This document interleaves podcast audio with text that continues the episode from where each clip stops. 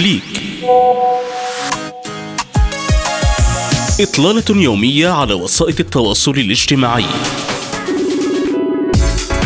أخبار مختلفة نقاشات مجتمعية منوعات وطرائف. في فقرة كليك يوميا مع إدريس عموري على ريم راديو.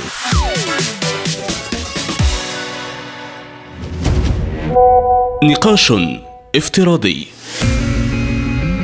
انتشر مقطع فيديو بشكل واسع على مواقع التواصل الاجتماعي يظهر رجلا يرمي بسيدة في البحر من على سفينة وتبين لاحقا أن الحادث وقع على سفينة على وشك الرسو في ميناء باكوهيني جنوب لامبونغ في إندونيسيا. وتوضح لقطات الفيديو امرأة تقف قرب مقاعد السفينة بينما يظهر رجل خلفها يتبين أنه زوجها ويعمد بكل هدوء إلى انتزاع حقيبتها من يدها ووضعها على كرسي دون مقاومة منها ويحملها للوهلة الأولى ظن أن الركاب أن ما يشاهدونه هو عرض رومانسي من زوج لزوجته إلى أن توجه بها إلى حافة السفينة ورماها في البحر فأصيب ركاب السفينة الآخرون بالذعر وهرعوا لإنقاذ زوجته والسيطرة عليه.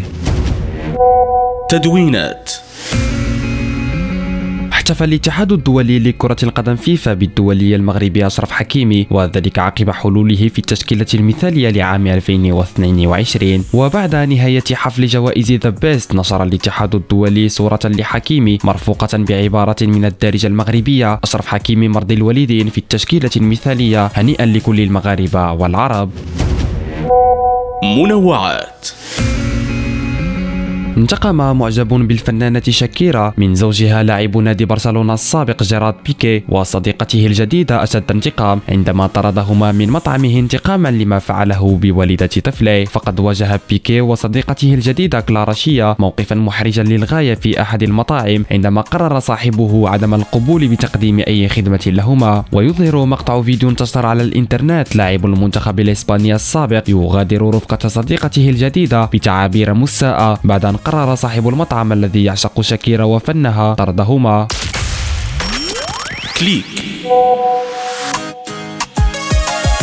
إطلالة يومية على وسائط التواصل الاجتماعي. أخبار مختلفة نقاشات مجتمعية منوعات وطرائف.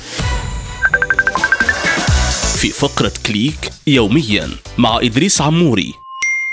على ريم راديو.